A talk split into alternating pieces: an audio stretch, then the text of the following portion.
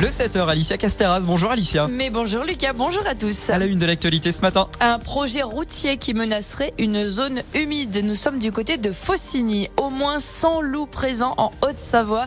L'Office national de la biodiversité partage le bilan de son tout dernier comptage avec nous dans ce journal. Et attention à des coupures réseau mobile qui sont possibles toute cette semaine autour de Saint-Gervais. C'est une décision de justice très attendue par les militants. Le Conseil d'État examinera ce mardi après-midi le référent demandant la suspension de la dissolution du collectif Les Soulèvements de la Terre. Le ministre de l'Intérieur, Gérald Darmanin, avait ordonné sa dissolution, dissolution de ce groupe de manifestants à l'origine de débordements violents lors de manifestations interdites contre les méga-bassines. Et c'est justement une zone nature qui fait débat dans le Faucigny. Ils sont plusieurs à vouloir protéger la zone humide dite des Nants de Faucigny, la ferme des jardins de la Boussine qui lutte pour défendre son puits qui se trouverait menacé par un aménagement routier visant le contournement partiel de la commune.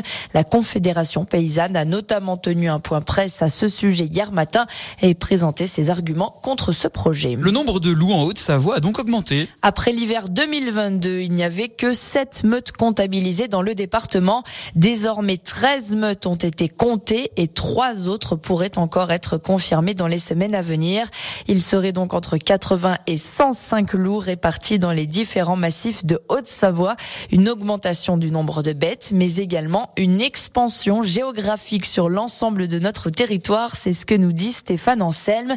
C'est le chef du service départemental de l'Office national de la biodiversité, l'OFB.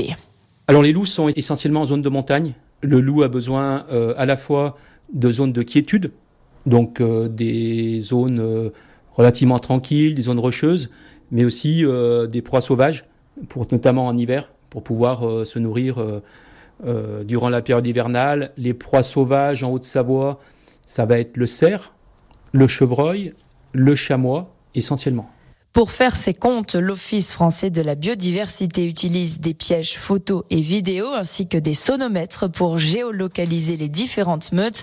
Le loup qui est, on le rappelle, une espèce protégée par la Convention de Berne 1990, mais parallèlement, les éleveurs ne cessent de dénoncer la hausse des attaques sur leurs troupeaux et demander des moyens supplémentaires pour pouvoir se défendre. Attention aux coupures euh, réseau. Si vous habitez notamment le secteur de Saint-Gervais au pays du Mont-Blanc, vous avez peut-être reçu un message, un SMS de l'opérateur mobile SFR qui affirme réaliser la rénovation de plusieurs antennes pendant toute cette semaine afin de compléter le réseau très haut débit mobile. L'opération s'excuse, l'opérateur s'excuse pour la gêne occasionnée, donc possible avec peut-être des coupures à prévoir ces prochains jours. Allez hop, et une place en quart de finale. C'est ce que vise en tout cas l'équipe de France de foot aujourd'hui au mondial féminin. Nos Bleus affrontent le Maroc à partir de 13h. Le match se déroule en Australie pour la suite de la Coupe du Monde.